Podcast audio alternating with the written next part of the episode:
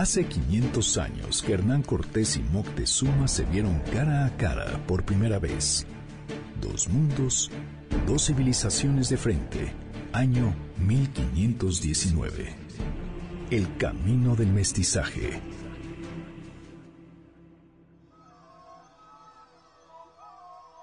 Lengua y faraute, es decir, palabra y mensaje.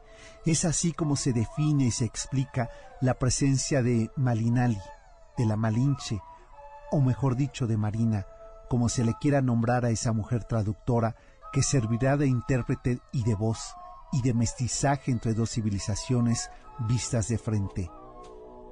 El papel de la Malinche fue importante durante la guerra de conquista y aún después es innegable.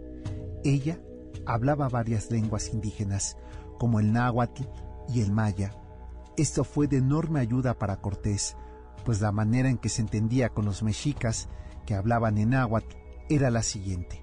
Moctezuma se dirigía a Cortés en náhuatl, la Malinche lo traducía al maya, y Jerónimo de Aguilar, quien fue liberado y hecho aliado para la conquista en el centro del país, lo traducía al castellano para Cortés.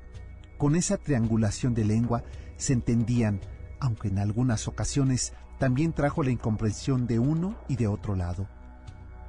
Los datos acerca de la Malintzin nos los proporciona Bernal Díaz de Castillo, quien señala que doña Marina, nombre que le dieron los españoles cuando la bautizaron, era una gran señora y cacica de pueblos y vasallos, hija de los caciques de Painala, cerca de Coatzacoalcos.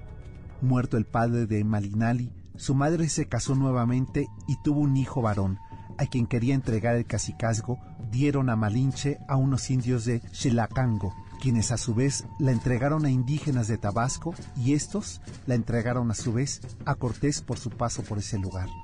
Es decir, la Malinche, de no origen mexica, por lo que al volverse lengua y mensajera de los españoles, no estaba traicionando a su pueblo, sino por el contrario, ella pertenecía a otro grupo que estaba bajo la amenaza que representaba Tenochtitlan y su acción expansionista para sojuzgar pueblos a los que les imponía tributo.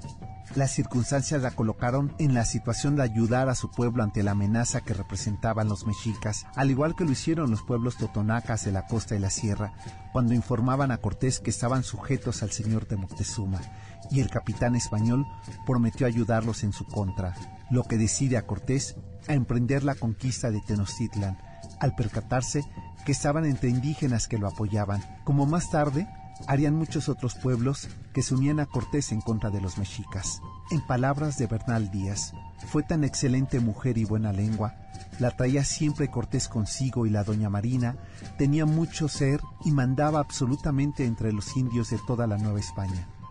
Más adelante agrega Díaz de Castillo.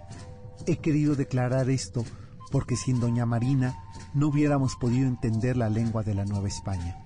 Malinali, Malintzin, Marina o la Malinche es ante nuestros ojos y ante nuestro tiempo el germen de un nuevo destino para ambas civilizaciones, la mesoamericana y la española, el germen de un mestizaje del que fue y del que hoy somos.